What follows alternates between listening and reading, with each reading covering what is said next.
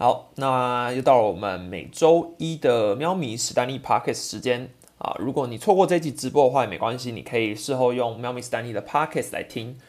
好，然后今天的话一样讲三个主题：畜生球，然后林祖杰跟那个球棒的事件，然后最后来讲一下统一跟兄弟黄金交叉这件事。好，要讲大王也可以啦，大王。诶，最后也可以来讲。不过其实大王之前影片也都讲的差不多了，这样，嗯，好，那对这两天刚好去球场，安跑球场还开直播，就是因为跑球场想说，我其实我其实觉得开直播就是跑球场更好，因为我自己是觉得去球场看比赛，然后问完球员之后直播有比较多东西可以讲，就比较。讲起来比较顺吧，不会很 K，不然有时候其实看电视你也不是很了解实际上有发生什么事之类的。好，那我们先讲一下畜生球的问题好了，因为其实一月五号就是统一跟魏全龙这场比赛，最呃尤宗儒挨了林安可一发全垒打，还有后面还有个林俊汉嘛，那反正他就是那场比赛掉了蛮多分的，然后他持续留在场上的下一个。打席就又又遇到了林安可，好，结果他直接往林安可的身上招呼过去。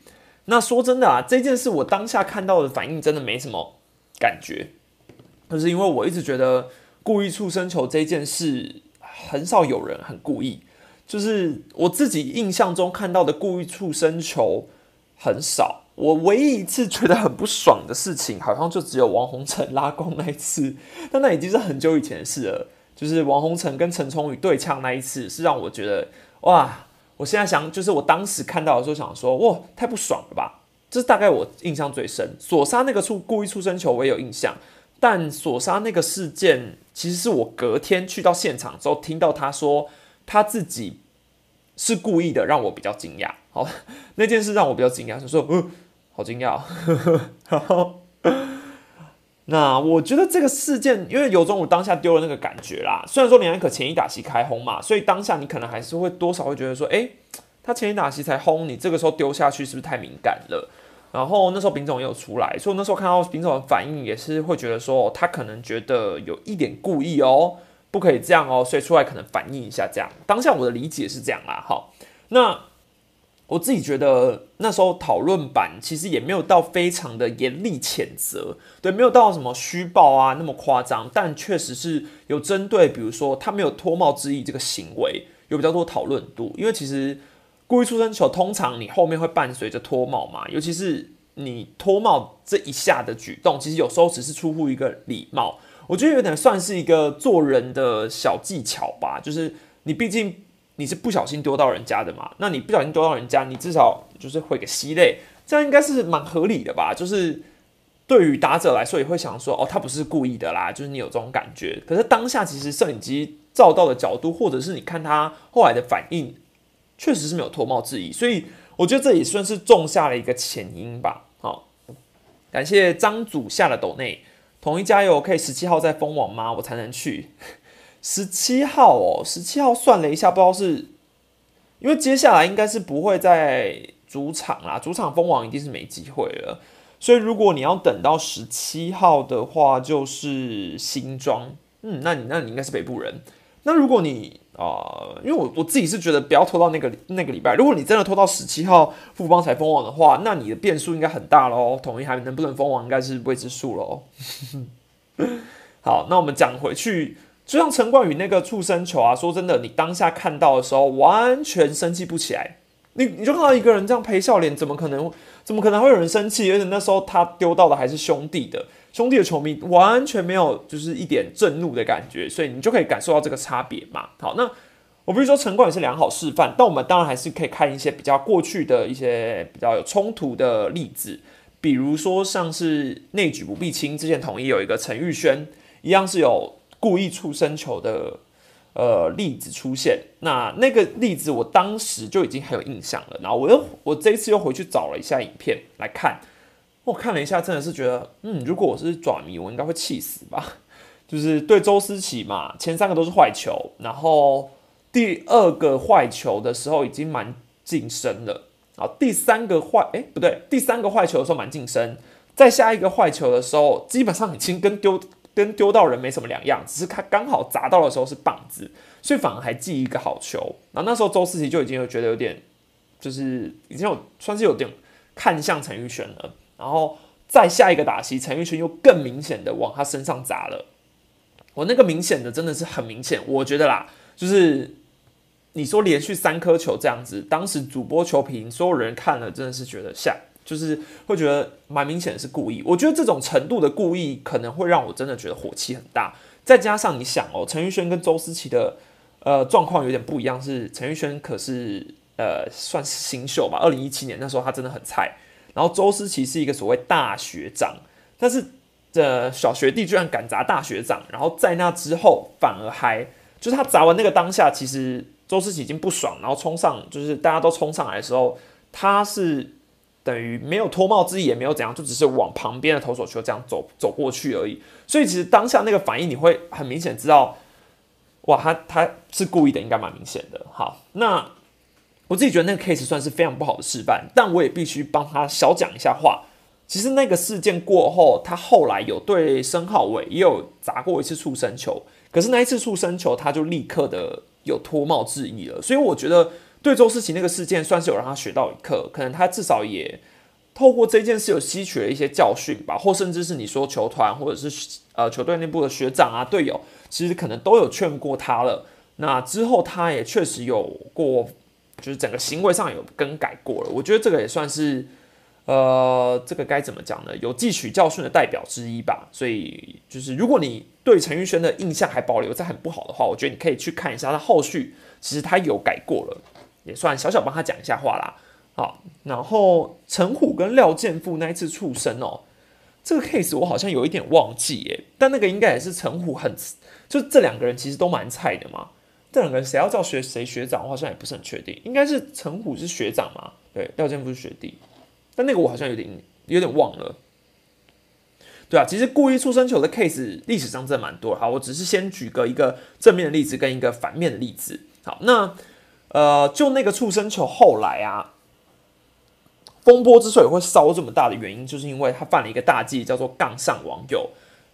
自古以来，球员杠杠上网友绝对都不是好事情。不管你是在你的个人脸书、个人 IG、个人怎样，今年桃园投手教练也杠上，也不算杠上啦，就是回应网友，好正面回应网友，或是你要把网友叫出去单挑哦。这个古今往来例子都有点多，那从来没有，我基本上没有看过一个是有很好的例子的，大概只有像宇勋这种战神。才能够好好胜任这个角色。就是你如果真的要赞网友，那你有一个前提，你要不怕被赞，你要不怕被赞，那你要确保你的成绩够好，你球团是挺你的，你出来讲话不会被酸。好，那你就赞。好，问题是，呃，基本上尤忠儒这个是这个大忌，是因为他那时候，呃，看到网友们都在觉得说他是故意砸林安可什么什么之类的，然后他就被骂的很酸嘛，所以他就回了一个。他就在自己的脸书回了一个说：“麻烦大力一点，尽量留，谢谢。”好，他就截图这样网友，然后就请网友去去他这边留言嘛。好，那这个当然现在事后应该是已经删文了啦，所以我们也看不到。但我只能说，呃，职业球员真的，你一定要知道你是公众人物，你是公众人物，你是半公众人物，所以你的一言一行其实都是代表着不只是你个人而已，你还包含着球队的形象、球团，这个就是很危险的一件事。好，那你既然呃，杠上网友之后，这个呃，通常自家球迷可能还会帮你讲一点话。可是问题是，今天龙队的球迷，我那时候看龙队的粉砖下面，其实有非常多人没有在挺尤忠儒这样的行为。所以，其实我觉得有一个最大的差距，就是因为尤忠儒本身是没有成绩的，所以自家球迷其实也不会去帮他说什么话。坦白来说，职业球员就是这样。如果你今天有一点成绩，你是一个球队上面很重要的人物，我跟你说啊。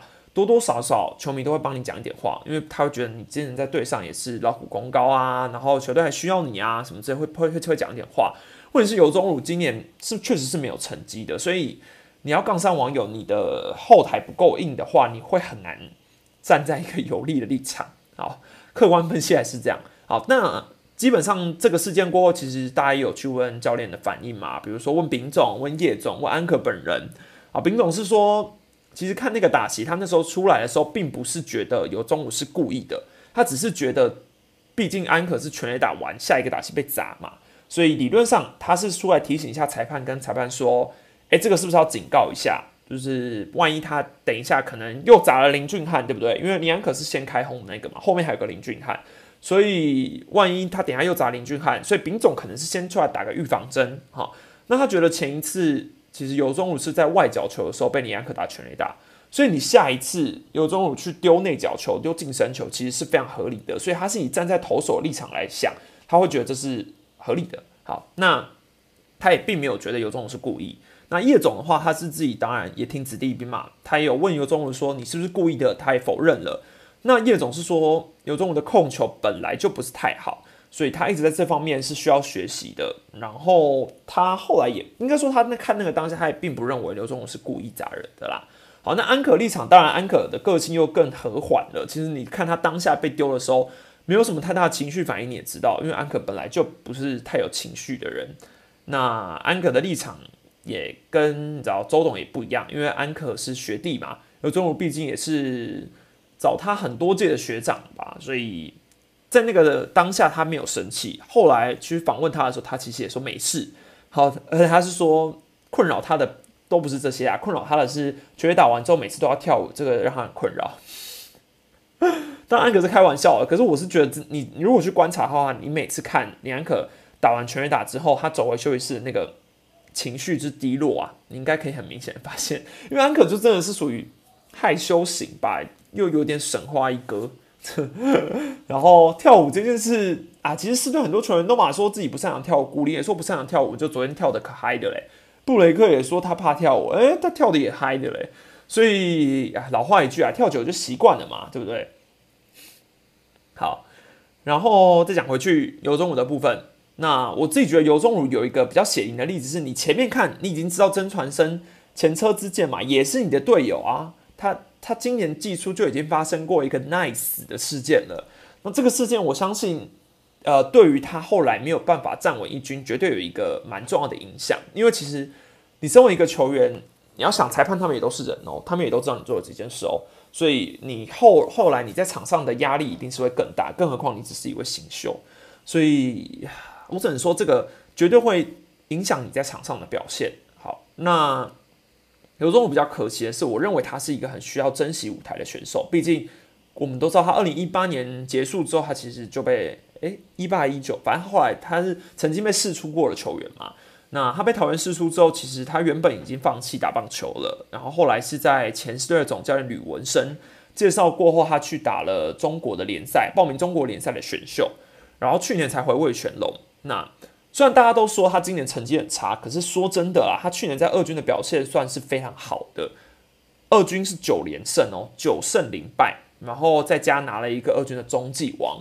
所以你当然以今年账面上的防御率来说，好像不是这么的优秀。可是我觉得龙队并没有不需要他这个投手，反而龙队已经就是还是需要他的。所以我觉得尤中武自己应该要觉得，呃，能够得到一个从。从失而复得的舞台，而且其实，在龙队上面，这个新球队他还是一个被需要的存在，这点是会让我觉得比较重要的。他如果呃经过这个事件之后，他可能未来会认知到说，他觉得在职业舞台上要更小心谨慎啊，等等的，我觉得也是好事，也是好事。毕竟，触身球本来就是职业赛场上一个，你可以说是一个话题度吗？也可以说是一个呃让大家知道你的存在吧。历来触身球很容易被记住啊！你看陈玉轩在狮队基本上没投出什么成绩，但一堆象迷都记住他了。感谢李木林的抖内，史丹能聊聊为什么现在棒球冲突变少了吗？以前蛮期待看到便当啊、胶棒丢进场的。嗯，你说棒球冲突变少了哦，可是我觉得早期的直棒赛场冲突，因为我自己没有经历到非常非常早期，你知道元年啊，或者你们说传统那种。龙象啊，丢便当啊，加油棒丢进场，这个以我的年纪来说很不客观，因为我根本没有报，没有到现场看过。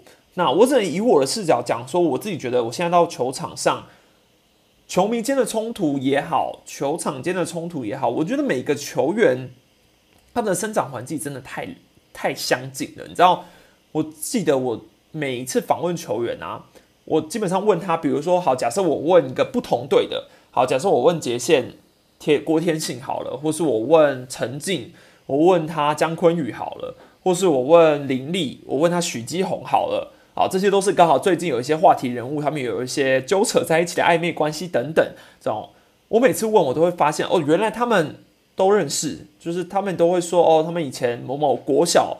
是同学，国中同学啊，高中同学啊，国际赛队友过啊，什么，反正就是各种可以牵扯在一起。那，你跟你的朋友吵，你跟你的朋友动不动就就就打起来，好像也很难吧？就算你们不同队，对吧？这个不合理吧？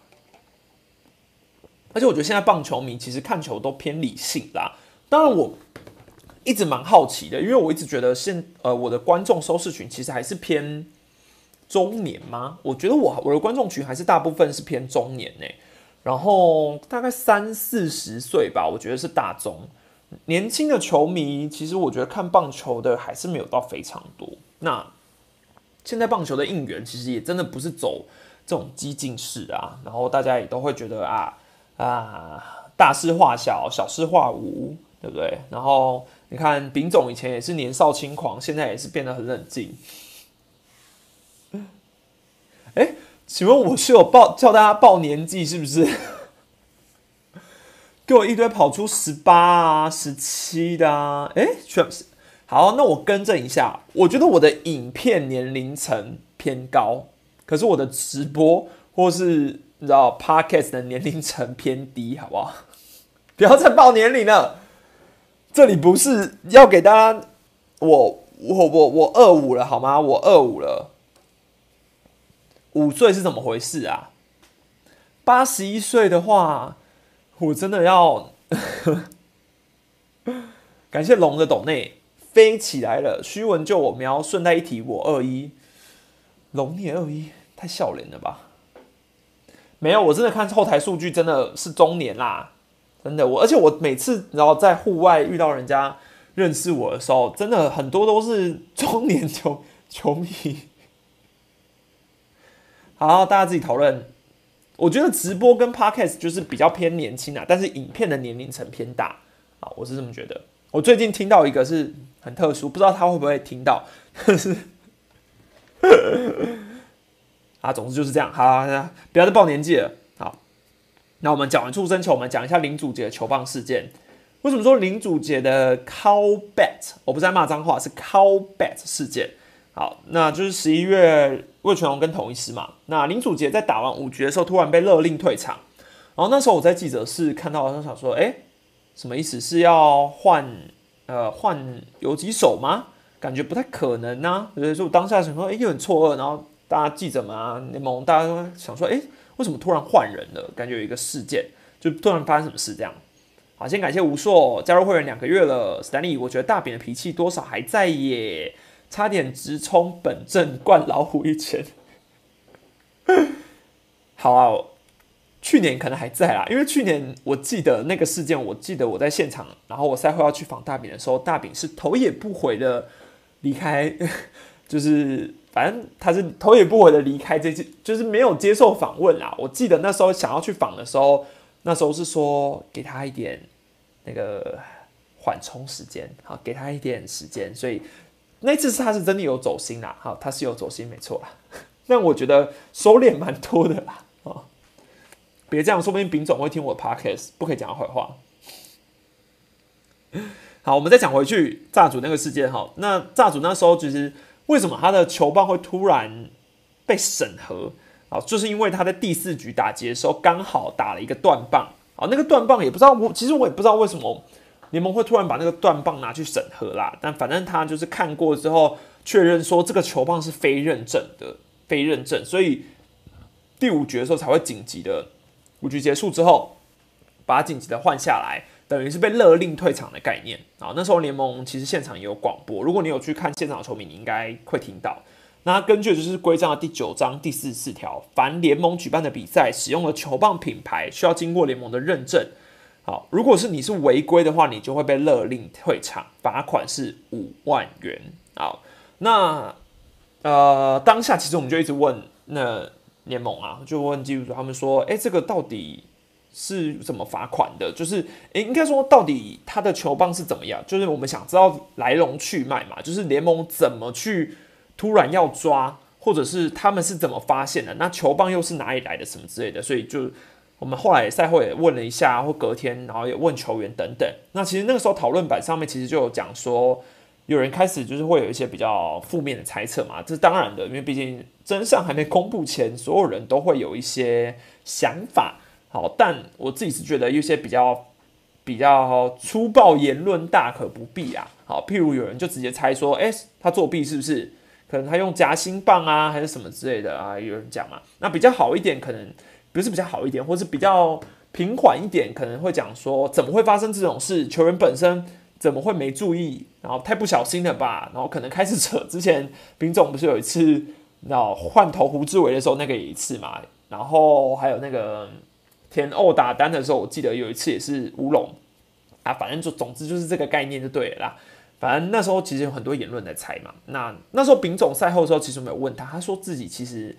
也没有，也不知道为什么，就是联盟突然去，就是去找这个棒子的概念。所以，我们当下其实也有想说，会不会是呃叶总这边有提出什么质疑呀，或什么之类的。那后来发现没有，好，没有，好。那为什么说之所以我们后来问炸主，其实炸主当下也觉得蛮无辜的。然后隔天问他的时候，他就说，因为这他打的这根棒子根本不是他的啊，他是借伟盛的棒子来打的啊，殊不知。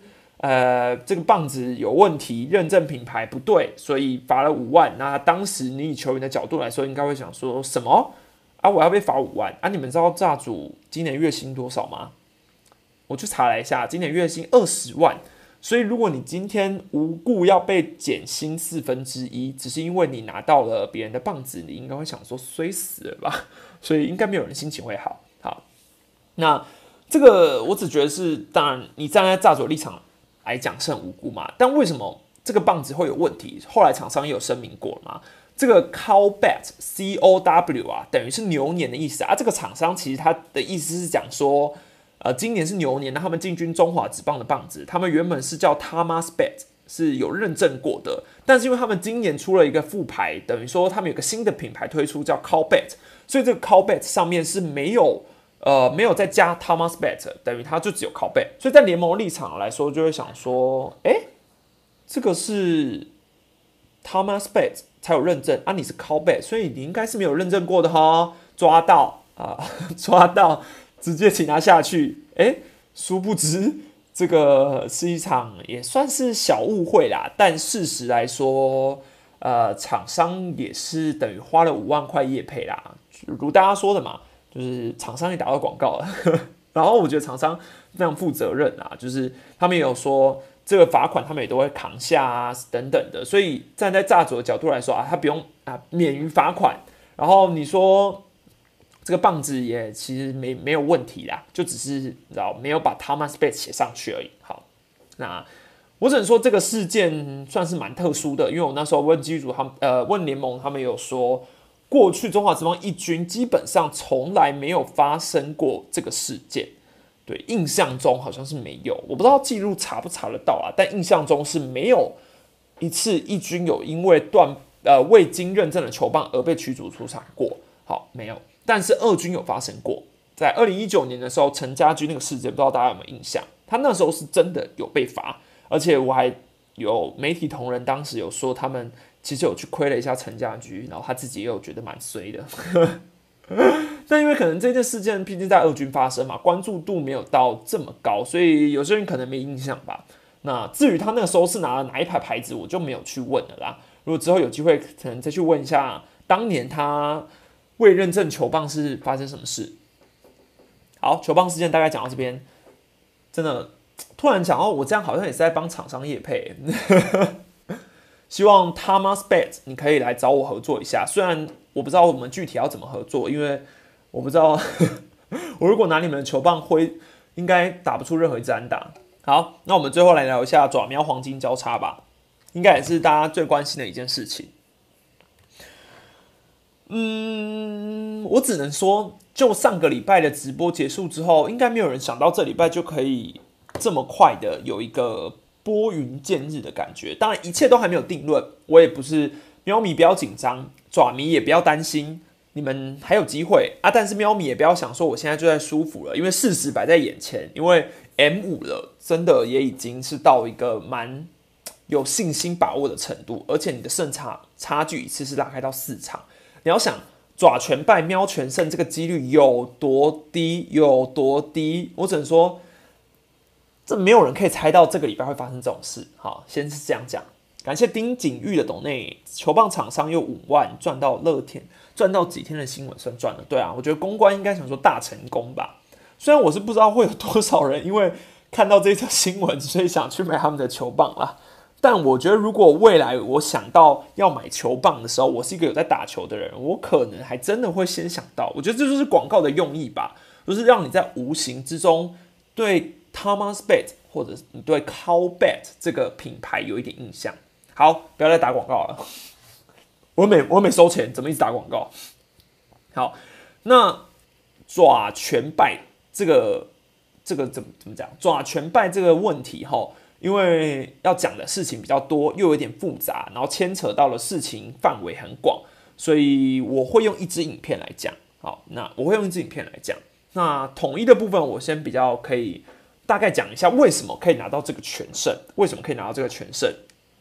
你现在凤凰魔术数字是 M 五嘛，全能度 M 八，好，所以统一这个礼拜最快就是礼拜五可以在天母这里封王。好，所以前提是他们要在台台南先赢桃园，再赢兄弟，然后接下来去嘉义，然后再回到天母去赢魏全龙队。可是对统一来说，这是一个非常非常好的剧本，因为你根本不需要靠别人，你不用去管，因为兄弟就只有那一场比赛而已，所以你不用去管别人，你就是靠自己拿全胜。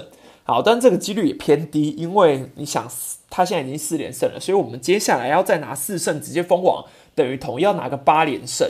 哇，这个这个有点难啦，好，有点难啦。所以你这个八连胜呢，我们出估也可以说，统一最好的结局是，只要在这个礼拜，不管你是非自立或是自立，你能够封网，我觉得对于狮队来说是最好的结局，因为你总是希望在季后赛前你有一周的调整时间嘛。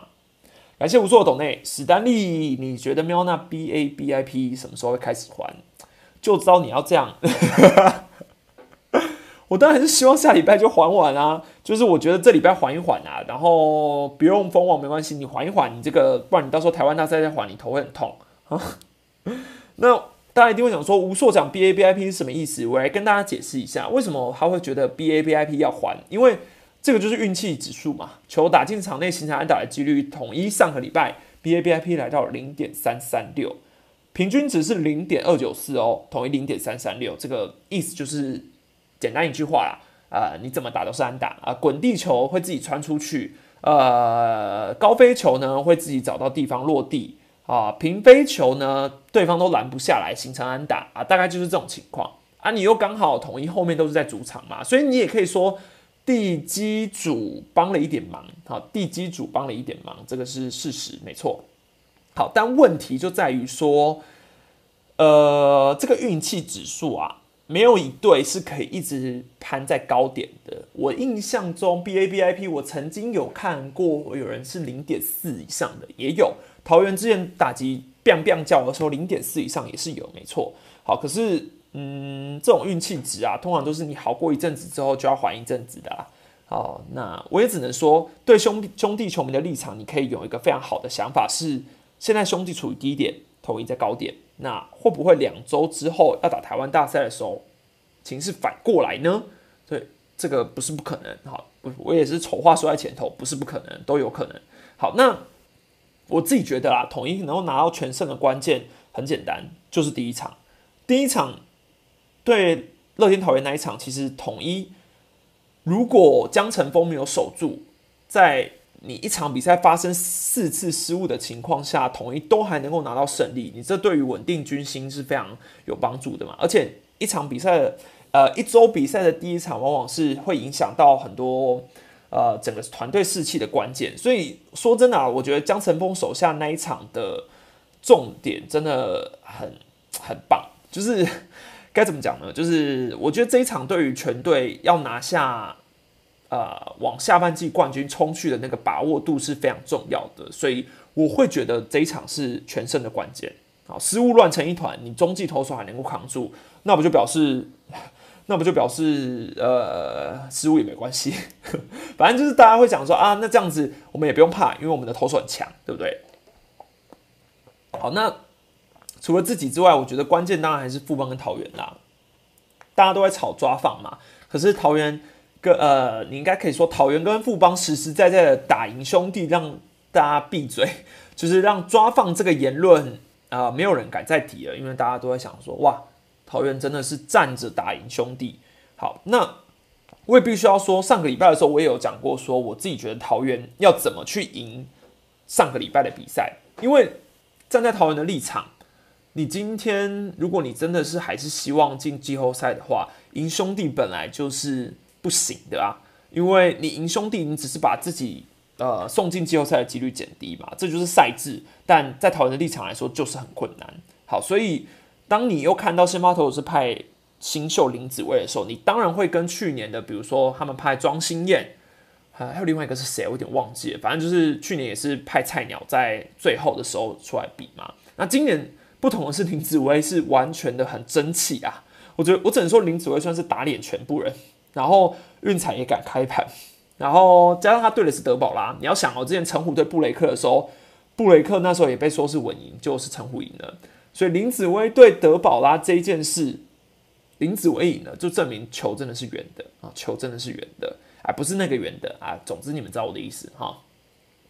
感谢 Pure Fortune，想问丹利，台湾大赛大概几号开打啊？目前暂定应该是十一月二十七号的那个周末。如果没有挑战赛的话，哎，我们还不知道哈，在魔术数字还没有归零前，我们一切都不知道。所以如果没有挑战赛的话，赛例行赛最后一周是到二十二十一二十一那周嘛，所以理论上接下来就是二十七开打，然后会延一直延续到十二月，呃，如果有第七站的话，最晚就是到十二月五号结束，啊，最晚就是这样，好。然后我们讲回来，我自己觉得林祖威那场比赛的表现真的是。你可以说跌破眼镜吧。高中生投手，你要在第一场先发就能够有这么超水准的表现，呃，上一个让我印象深刻，大概吴国豪吧。吴国豪我印象也很深，就是你高中生投手，然后你一出登一军，你马上就有非常亮眼的成绩，这种我印象都很深。我只能说，桃园上礼拜赢那场那那两场比赛，真的是让人 respect 吧，就是尊敬吧。我只能说。就是我自己觉得，这个真的是很感谢他们啦，很感谢。哎，我刚我刚是讲成吴国豪吗？我是讲吴世豪，吴世豪啊，错，不是张国豪啦，张国豪是那个，因为张国豪不算高中，张国豪不是个高中生，我讲吴世豪，哎，我讲错了啊，对，吴国豪讲转球探，对，吴世豪，吴世豪，好。那我觉得以统一现在的发展来说啦，我原本觉得你布雷克这个上个礼拜没有先发，你其实就是要保留下来对兄弟的，因为你剩下最后一场的割喉战嘛，所以这场比赛对兄兄弟跟统一来说应该是最重要的。但现在胜差已经拉大到四场，所以我觉得统一接下来应该是也改变策略了，让明天布雷克去投桃园，然后后天是直接派霸能去先发。那至于霸能。为什么要拿出来对兄弟？呃，最大的原因大概也就是要测试一下吧。因为现在蒙威尔、菲利、蒙威尔去年就已经对过兄弟了嘛，对兄弟的感觉其实也都在。然后菲利斯其实今年也对兄弟不少次。然后布雷克不用说，一定会到台湾大赛，不用去想。那骂能，你就是让他再投一次兄弟，你可能要观察一下，因为你差不多要抉择了，你差不多要开始去想接下来的台湾大赛这四个羊头你要带谁？好。我先问大家，之后我应该也会出影片啦，不确定，我不知道还有没有时间。但如果今天你是统一师迷，你面对兄弟四羊头之中，你想要我们讲淘汰的好人，你想要淘汰谁？我蛮想知道大家的答案的，因为我有问过丙总，我觉得丙总的答案我大概猜得到他会带谁。好，我刚刚问的是淘汰嘛，所以现在呃，多数人的回答是。菲利斯跟蒙威尔二选一，好，所以大家普遍都认为霸能有机会留下来，应该说霸能留下来机会蛮高。这样好，所以是菲利斯、蒙威尔二选一的概念。然后大大部分的人都觉得菲利斯，呃，大部分人都觉得蒙威尔比较骰子属性嘛，因为不够稳定啊。但也有人觉得霸能会被淘汰。好，那我可以讲我的观点啦。我觉得也是，呃，我觉得啦，菲利是这这个左投手。对战兄弟其实没有太多的所谓的优势，对你你说他稳定也是，可是他其实挨轰率也蛮高的，然后他没有太多的三振能力，然后基本上就是可以稳稳的吃局数，但大概六局七局掉两分，可能就是一个不错的表现。可是你要他来个七局无失分啊，好像蛮难的。好，这是菲利士。那霸能的话类型有点像，它是右头版，好，可是霸能过去其实对兄弟就有过蛮多次的交手经验的，所以，呃，以他今年现在的境况来说，他确实体能会是他最大的优势，因为他已经等于说你前半段都没有，你现在等于是以一个外挂形式进入到这个职场上嘛，那你是新来的，你总是比较有活力一点啊，所以体力上面你可以比较不用担心霸能。然后他对中职也相当熟悉，所以不会像你说兄弟的像魔力啊，还有华德兹需要适应的时间哦，这也是霸能的优势。好，那蒙威尔呢？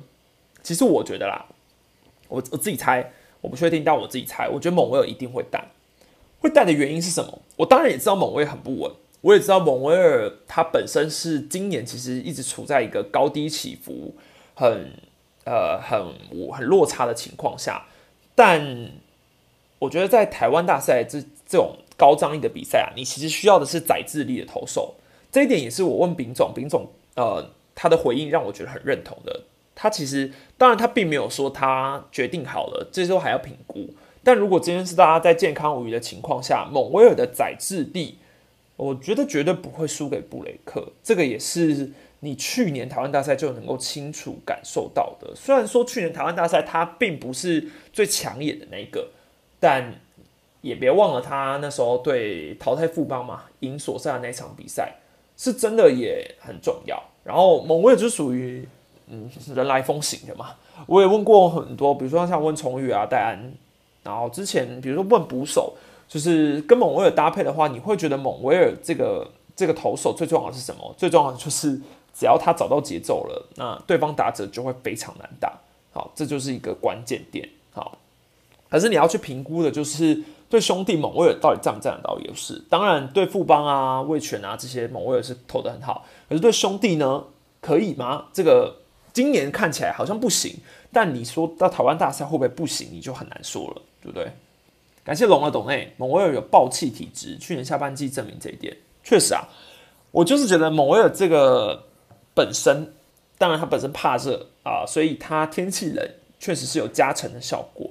然后去年台湾大赛他已经有过经验了，所以他不需要再去适应这种高强度、高张力的比赛。我自己觉得某位会带，嗯，我自己猜啦，所以我觉得会是菲利斯跟霸能二选一，嗯，那就看最后是谁留下来了。那兄弟的部分其实真的也很难说，顺便聊聊好了。那因为兄弟现在你还你还得测试嘛，你像魔力、华德兹，然后还有谁啊？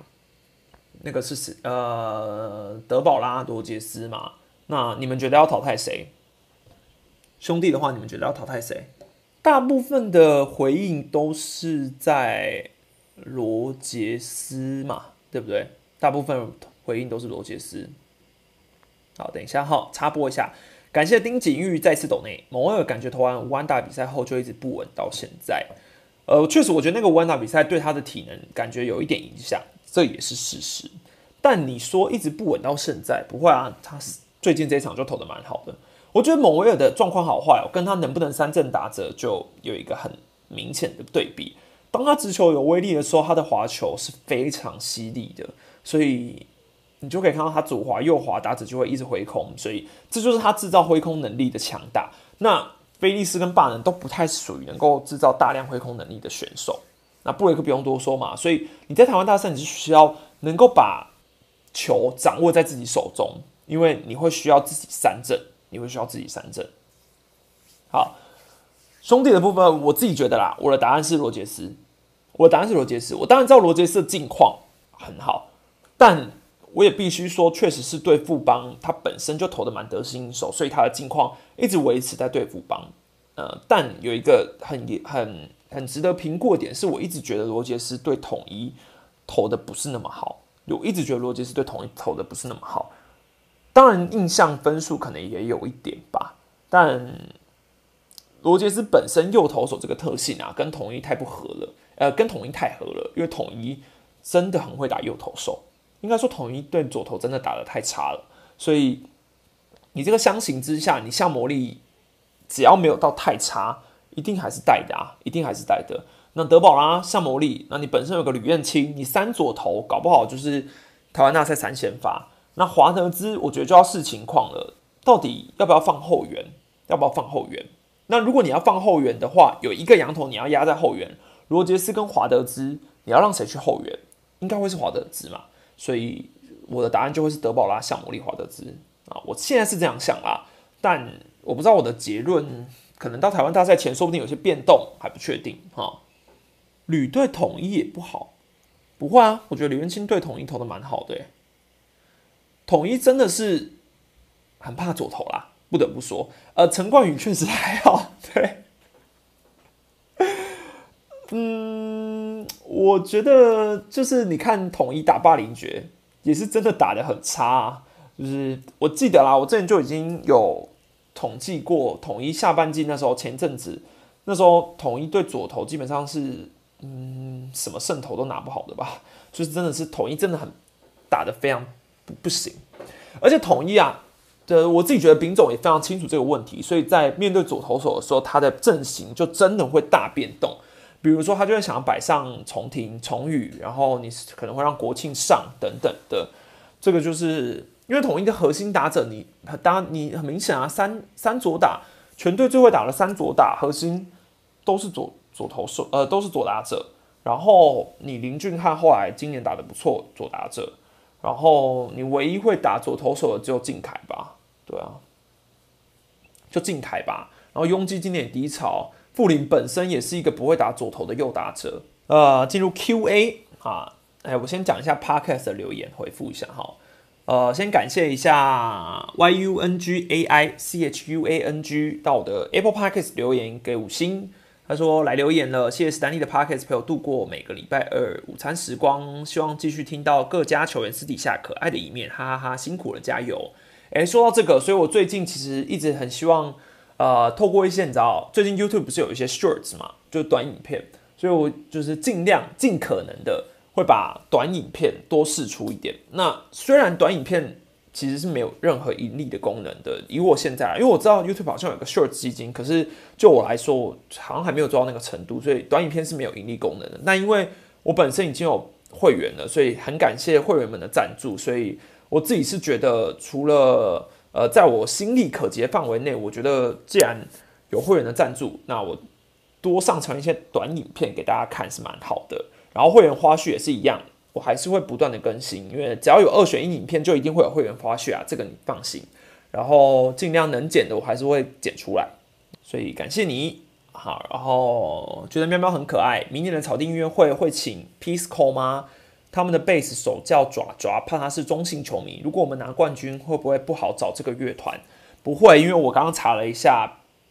Pisco 已经来过统一了，之前统一有办过一个府城摇摆音乐季，摇摆音乐季，好，他已经来过了，所以不用担心他已经请过了啊。我自己是看过 Pisco 现场啊，我觉得很棒，就真的会摇摆哦。啊，我真的觉得狮吼音乐季很赞，已经是第九届了，明年第十届，不知道会不会今年九组我是看的蛮爽的啦。虽然我最期待 Uni Boys，结果他们的表演居然就只有开场跳那个。开场舞而已，真的是让我觉得很可惜耶。小英能不能聊聊春训的重要性？大家都帮陈冠宇说，因为没春训所以没表现。不过他上半季不是有在安永先物调整跟实战吗？呃，都那不算春训的一种吗？嗯，我觉得你当然可以说，呃，陈冠宇的例子又更呃，以春训来说，他确实在业余的安永先物啊，肯定有跟着调整什么之类的。可是他毕竟不是跟着乐天桃园啊。就是你以球队来说还是不一样啊，还是不一样。那业余的调整方式跟职业球队的调整方式，首先就会有不同嘛。好，那你说他进到球队之后，他可能在一些角色定位上改变，因为他那时候业余也是先先发嘛，然后再来调整到中继，然后到了球队以来再往回先发，然后再回去调整到中继。我觉得这里还是要给他适应的时间。呃，然后我本来就觉得，嗯，陈冠宇。你呃，应该说旅美大物这些，你都是要就是多花一点时间。我觉得明年再来看。那至于你说春训的重要性到底重不重要，我是觉得非常重要。基本上每一个球员都说，一个完整的春训会影响着他今年球季的表现。如果你春训走得好啊，你通常今年就是会蛮顺的。但如果你春呃好不对不对，要换一个方式讲，春训走得好，球技未必打得好。但春训走的坏，球技一定打得坏。基本上球员的结论都是这样啊，所以我觉得应该蛮明显的啦。都怎么看第一轮的第一场比赛，只投三局而已啊。其实我觉得还早，但其实我我觉得蛮意外的，因为我一直在想说，富邦现在有第一轮，好那。他们是提前的想说啊，反正就签了，干脆就就来投一下，还是是他们其实也是想说啊，先看看状况，如果 OK 的话，我们明年直接续约，就直接签敌人了，所以给他比较多的时间去慢慢调整，没有操之过急啊等等的。对我自己是觉得蛮妙的，对，蛮妙的，就是也算是蛮保护羊头的啦，就是给他蛮多的时间。知道会变气氛大师吗？他已经是啦。没有啊，子豪还要再努力一点啦。子豪还不是一个就是很会带气氛的人，子豪还是偏害羞，还在跟杰线学习了。明天郭俊先发，史丹你怎么看？他状况好吗？好不好？我是不确定，但我觉得指标性意味啊，就是郭俊麟这位投手，明年的。表现你知道会是富邦更期待的，因为你看现在有张少庆，然后你郭俊又要苦尽甘来的啊！但我不想要先舒服宇宙帮，不然他们又要说我们每年都说自己是宇宙帮，结果每一次都打得不好，也真的是够衰。我觉得明年富邦还不如就是因为富邦要不被舒服很难呢，因为每年都是砸太多钱了，很难不被舒服。感谢李木林的。再次抖内论泰迪明年去兄弟的几率哦，嗯，然后我直接估个几率有点难啦，那我估个七十趴好了，七十 percent。首先是没有旅外吧，没有旅外的话，那如果你单论钱，如果我只是随便打个比方，统一出月薪两万美金，兄弟出月薪三万美金，那你是泰迪，你要去哪？当然是兄弟吧。啊，价高者得，那我是不觉得统一的价格出得了兄，出得赢兄弟，对。那如果他没有旅外的机会的话，说不定回来台湾的几率就蛮高的。实在有看同一次访问念婷跟杰宪的直播吗？有，当然有看。因为杰宪真的是，嗯，一个访问起来非常轻松的人，因为他真的会自己疯狂的讲话，然后他口条又超好。呃，你只要问他一个问题，他他大概就可以讲很久，然后他又很有想法。大家如果有看我昨天推他。呃，问他博荣的问题，我就想说，我这个人真的是聊得很好，对啊，冠宇要放轻松，但我真的是觉得冠宇是一个很好的选手啦。我觉得，如果你是接触过冠宇的人，你真的酸，你真的酸不下去，因为他真的是一个非常 nice 的人，所以你酸不下去的，真的酸不下去。感谢真君好的斗内，想到陈冠宇就想到之前古堡时期面对南音三公边哭边打击，而且还打出安打，对啊，就是。他真的是一个对胜负很在乎，然后，嗯，我觉得在球场上你能够看到球员这种真性情，就可以表示他对于这份工作的在乎程度。然后，我只能说，可能跟队友的感情也是真的很好吧。所以你当下真的是觉得啊，我一定要，我一定要打打，我一定要打回来。可以去听那个呃桃园的 podcast，他们有一集就是聊陈冠宇。那一集陈冠宇就有在里面解释说，为什么他会边哭边打安打。史丹利觉得统一季后赛会怎么安排牛棚人选？四前会带吗？嗯，我觉得四圈有机会，后来局上有机会，但林子薇是关键的啊，到底要不要带林子薇？嗯，如果就以现在这个状况来说，我自己是觉得五十五十带进去的几率也有，因为毕竟他是左投手，但你说狮队有没有这么一定要左投手？我自己觉得也还好，对我自己觉得也还好，因为，嗯，当然兄弟左左打者也多，可是我觉得一人左的调度，其实在现在棒球来说，也并不是到非常的重要。对我觉得，如果你以近况跟针对左打者这两个下去评选的话，我自己觉得近况比较好，是比较有利的。只能觉得哪个拉拉队最需要加油？加油的部分是我帮他们加油，还是他们要加油，因为他们跳的不好之类的吗？我我我不能当拉拉队评选，因为我没有没有在观察他们跳的好或不好。对，但江晨燕真的我也觉得比较可惜。其实我也觉得江晨燕今年真的以表现上来说算是非常突破的一年。可是古林长出来了，胡志伟又入队了。所以他没得先发的情况下，他等于是六号、七号先发，这就会是比较可惜的。那如果你说放牛棚，江晨的球速能不能吹到像狮子谦那样快，这是关键哦，这是关键。感谢道格拉斯斗内，我大热天度过暗淡秋冬，同时基本上台湾大赛门票了，应该是到手了。接下来的比赛要拼全能度，最近看手背有点小担忧。诶，都你说乐天的比赛手啊，先说门票还没有到手，还没有到手哈。我们先不要讲那么早 哈。那你说乐天的手背哦，其实我觉得乐天现在就是以调整啦，主要就是调整嘛，然后先看看可不可以找出一个更好的队形。好，那以现在这个状况来说，其实我不确定龙猫总教练明年他还有没有可能续任。因为毕竟两年下来没有总冠军，这个我觉得今年季后说不定他也是一个变数。对，去年没事，今年还会没事吗？这个也是关键。那可是如果你明年又换总教练，你对于整个队形的需求会不会又改变了呢？这个也是比较头痛的。希望古林看 Game One 哦，Game One 压力太大了，而且古林其实对兄弟真的投的蛮不好的，就是嗯。就是以不管是以对以对战成绩来说是没错啦，安打安打王博荣啊王博荣，呃七千万日元，大家觉得意外吗？好，我我必须说，影片讲的算是没有太太太差错吧。虽然说那一篇好像也被转去 PPT，然后也还是有蛮多人虚的啊，但我也是乐观看待，想说哦，反正。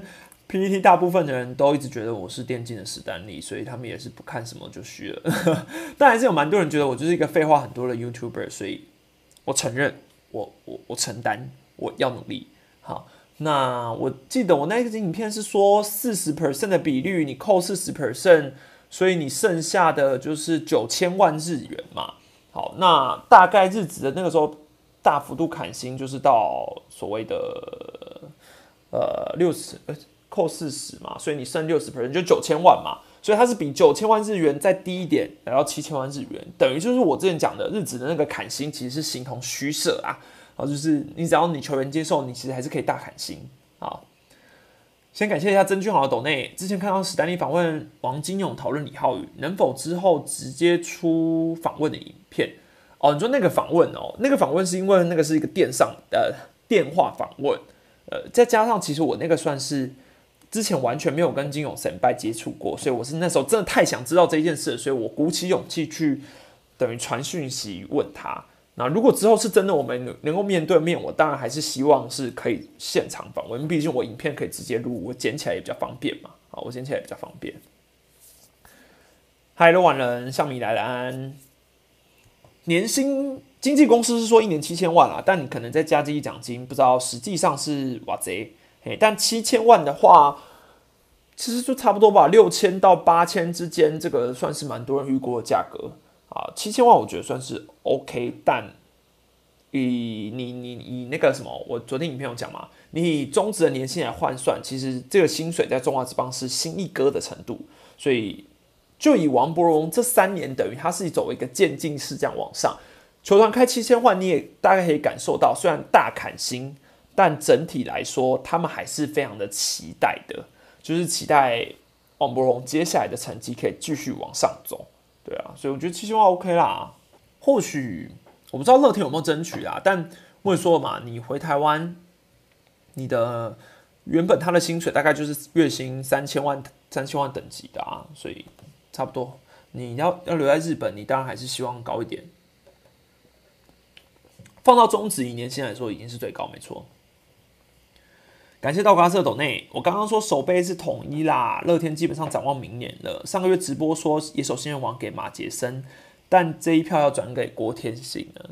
然后头手背算是，他可是我觉得手背还好诶，就是手背你说隐忧哦，我觉得二游只要没倒就不是隐忧，二游只要有一个人倒了就是隐忧啊，啊不是月薪三千万，年薪三千万讲错了，啊就这一票要转给郭天信了。我只能说马杰森真的是蛮衰，因为他被脸被球砸砸中脸嘛，所以就是直接硬生生的剥夺了他的后续表现的机会。那郭天信这件事，郭天信当然你现在台面上来说，他甚至都是有可能直接争今年的新人王的，真的有可能。如果啦，他可以把最后的打击率收在三成以上，搞不好哦，嗯，搞不好，因为其实手背加分太多了，然后。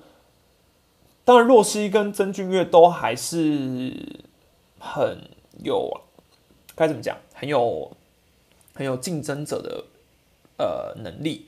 但因为天哥主要是因为人气有点高，然后再加上你投票是媒体记者投票，那今年的人数等于说包括李凯威在内，李凯威也蛮有机会的嘛。郭天是李凯威、曾俊岳、徐若曦这四个人一定分票的嘛。大家的想法不可能每个都曾俊岳，也不可能每个都徐若曦，不可能每个都郭天信嘛。所以有四个人可以去分票，但应该联盟最后会筛选出入围者是谁啦。但这个分票情况下，我觉得今年新人王算是蛮难预测的。嗯，但我之前有说啦，我的票还是会投给曾俊岳啦。十中计十救援，没有上过一军，直接在一军直接有这种表现，就算他是后援投手，这个贡献度还是很高啦。啊，这个贡献贡献度还是很高啦。啊，若曦就真的是因为。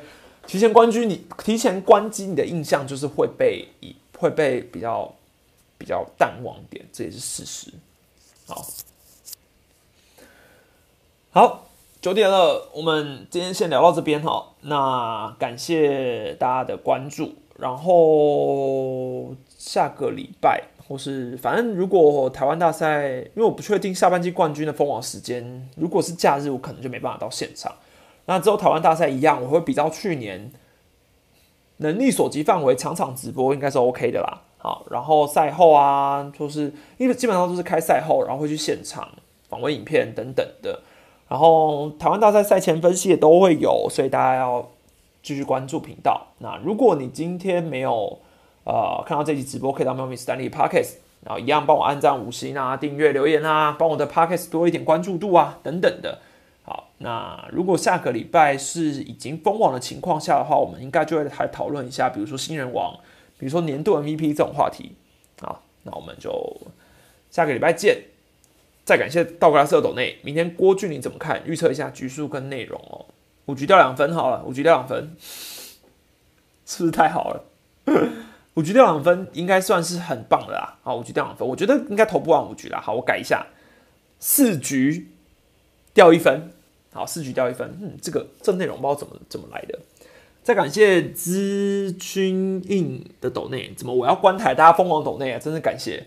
安可的手背是出了什么问题啊？我有我有问安可，我有听到安可跟别人访问，我有听到哈，他自己觉得其实倒也不是真的出了什么问题，就只是嗯，可能有时候是心态上吧，可能比较急了一点，或是你。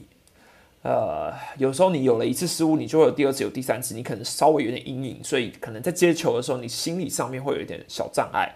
我觉得这是他的感受啦。但说真的，手背这东西，我我觉得安可就是一个非常认真的球员，所以我只能说他自己也非常清楚这个问题，所以我觉得他会改善的。好，再感谢曾君豪，史丹你怎么看新人王的制度？因为之前已经出现王伯荣条款，而且向后适用。会不会来个马杰森条款哦？呃，王伯荣条款那个案例是因为王伯荣真的打的超级好哦。对，那那一年他确实是已经半季，就是我记得哎，有忘半季时候有点忘记，反正他半季就打的非常好。但马杰森还没有到这个程度，我觉得啦，所以要马杰森条款有点难啊，有点难。好，忘记了布雷克 啊，不是啊，忘记了吴国豪，对对对。但吴国豪，我觉得如果有机会，我是希望可以在球场遇到他，我蛮想问他一些转球他的心路历程的。所以如果有机会遇到，我们再来聊。好，要下班了，那先这样啦，感谢大家，下个礼拜见，拜拜。